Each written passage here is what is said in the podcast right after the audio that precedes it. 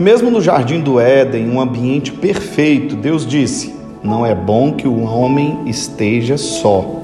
É importante que você entenda que nós fomos criados para viver em comunidade, fomos moldados para viver em companheirismo, para vivermos em família.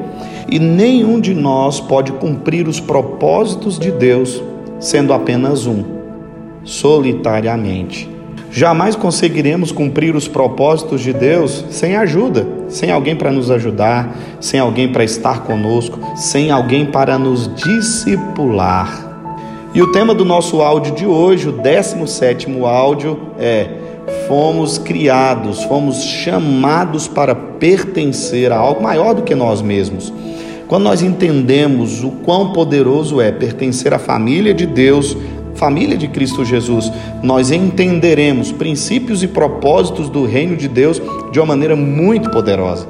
Então, nosso tema hoje é: Você foi chamado. E a grande pergunta é: chamado para quê? Você foi chamado para pertencer a essa família. E hoje nós descobriremos juntos o que você precisa fazer para pertencer a essa família. Sozinho, você não conseguirá realizar os propósitos de Deus para a sua existência. Compreenda que é importante que você esteja conectado à família de Deus. E muitas pessoas dizem: Ah, eu não quero pertencer à família de Deus, eu não quero pertencer a uma igreja, porque lá só tem pessoas que são falhas, lá só tem pessoas que são erradas e que falam de coisas que não vivem. Olha, é importante que você entenda que para pertencer a uma família, você precisará entender que a vida em comunidade não é uma vida perfeita, mas é uma vida em ajustes. Nós estamos em obras. É importante que você entenda que você ainda não está de acordo com a vontade do que Deus desejava ao seu respeito. Por isso você está em obras. Você está sendo moldado, moldada de acordo com aquilo que Deus deseja para você. Portanto, compreenda, tenha paciência, entenda que a vida em comunidade, a vida em um relacionamento, ela não é perfeita, mas nós estamos aqui como igreja buscando alcançar a estatura de um homem, de uma mulher perfeita, assim como Cristo Jesus foi. E é importante que entender que nesse processo existem fases. Existem momentos que nós não estaremos bons. E é nesse momento que nós precisamos ser igreja, corpo de Cristo, porque quando um não está bom, o outro ajuda. Olha que coisa interessante. Eu tenho certeza que, que você já passou por muitos momentos de adversidade, por muitos momentos de dificuldade, e nesses momentos, pense bem, como valeu a pena fazer parte, pertencer a uma família. Hoje nós aprenderemos princípios poderosos de Deus para pertencermos à família de Cristo. Olha, hoje tem crescido um número assustador de pessoas que não desejam mais pertencer a essa família. Por quê? Porque se frustraram, porque esperavam algo perfeito. Querido irmão, querida irmã, nós estamos em construção. Nossas emoções, nossos sentimentos, o nosso entendimento está sendo moldado até chegarmos à estatura de um homem perfeito, de uma mulher perfeita. E só é possível chegar a essa estatura sendo família de Deus. Por isso, entenda: todos nós precisamos ser moldados por Deus, moldados pelo Espírito Santo de Deus. Quando nós entendemos esses princípios poderosíssimos do reino de Deus, nós conseguiremos viver em comunhão, em comunidade. Por isso, entenda: as pessoas vão falhar, porque elas estão sendo moldadas para chegarem à estatura de Cristo Jesus. Elas estão em desenvolvimento. Elas ainda não são a obra acabada, mas elas são uma obra em desenvolvimento. Elas estão sendo moldadas para encontrar a estatura de um varão perfeito, de uma varoa perfeita. Portanto, nós não conseguiremos ser edificados individualmente é no corpo de Cristo que nós somos ensinados, que nós somos moldados a aprender algo precioso: amarmos uns aos outros. Eu não sei se você já teve a experiência de amar alguém com todas as forças da sua alma. Mas entenda bem, olhe o relacionamento de uma mãe para com o filho. Ainda que esse filho tenha diversas falhas, essa mãe não deixou de amar o seu filho. Olha o amor de um homem para com uma mulher ou de uma mulher para com um homem. Ainda que esse homem ou essa mulher tenham diversas falhas, o amor prevalece. Quando nós entendemos o princípio do reino de Deus, que é amar a Deus acima de todas as coisas e o meu próximo como a mim mesmo, nós entraremos em uma nova atmosfera, em uma atmosfera sobrenatural, onde compreenderemos que nessa terra nós temos uma vida muito passageira para vivermos isolados. E Deus não deseja que você fique isolado. Deus não deseja que você fique separado do corpo de Cristo. Muito pelo contrário, o desejo de Deus é que você pertença à família de Deus. Portanto, esperar que a família de Deus seja perfeita é um equívoco muito grande, porque nós pertencemos a essa família e nós temos muitas falhas, muitas coisas que precisam que precisam ser ajustadas, não é verdade? Portanto, quando você entende esse princípio, você vai entender que você precisa amar ao seu irmão, assim como você ama a Deus e você ama a você mesmo. É importante entender que somos falhos, mas também é importante entender que estamos em desenvolvimento. Portanto, quem falhou ontem em uma determinada situação, hoje já não falha mais. E olha o que é sobrenatural na família de Deus: uns ajudando aos outros. Isso é sobrenatural, não é verdade? Quando nós pertencemos à família de Deus, sabemos sim que somos pessoas que estão em desenvolvimento para chegar àquilo que Deus espera de nós. Portanto, não teremos problemas de pedir Perdão, me perdoe, eu falhei, eu errei. Aliás, uma das maiores dignidades de uma pessoa é saber que errou, reconhecer o erro e pedir perdão. Por isso é importante entender que a edificação acontece no corpo de Cristo, não individualmente. Jesus Cristo disse algo poderoso: esta é a minha igreja, edificarei a minha igreja, e as portas do inferno não prevalecerão contra ela. Quando você entende esse princípio de Deus, você é edificado no corpo de Cristo. Portanto, você não conseguirá ser igreja sozinho ou sozinha. Aliás, eu quero dizer para você que você sozinho não é a igreja de Jesus. Mas quando nós nos unimos com um propósito, amar a Deus acima de todas as coisas e ao nosso próximo como a nós mesmos, nos tornamos a igreja de Cristo Jesus.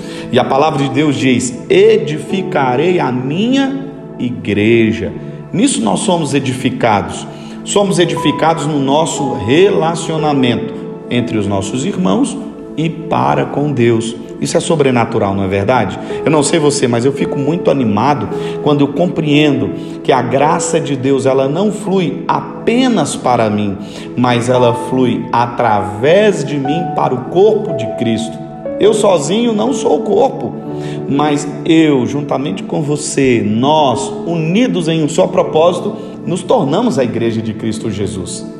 É por isso que não podemos viver isolados, porque o desejo do coração de Deus é que nós possamos pertencer à família da fé. E quando o membro pertence ao corpo, ele é importante, independente da função que ele exerce.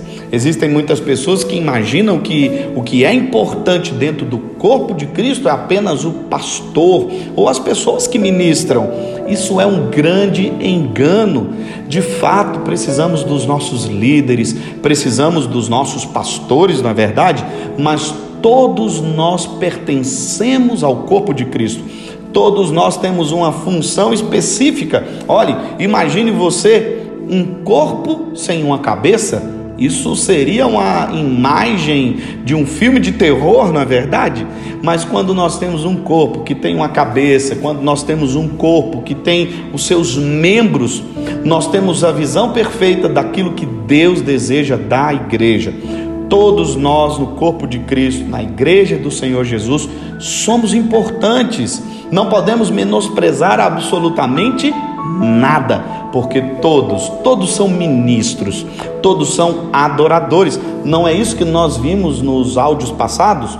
Que todos nós somos adoradores? Quando Jesus encontrou aquela mulher samaritana, ele disse: Vem a hora e já chegou, em que os verdadeiros adoradores adorarão ao Pai em espírito e em verdade. E o que Jesus estava dizendo naquele exato momento, que não seria só apenas em Jerusalém, ou talvez no Monte Gerezim, como aquela samaritana imaginava, mas em todo o lugar, qualquer pessoa que faz parte do corpo de Cristo esse sim é um ministro, uma ministra do Evangelho, um verdadeiro adorador, mas um verdadeiro adorador que pertence ao corpo.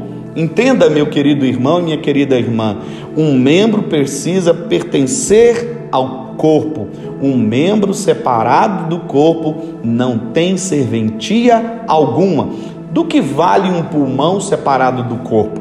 Não vale para absolutamente nada. O pulmão no corpo ele tem um sentido, um objetivo trazer respiração, força, energia vital para a existência de todo o corpo. Imagine um corpo sem as pernas ou sem os pés.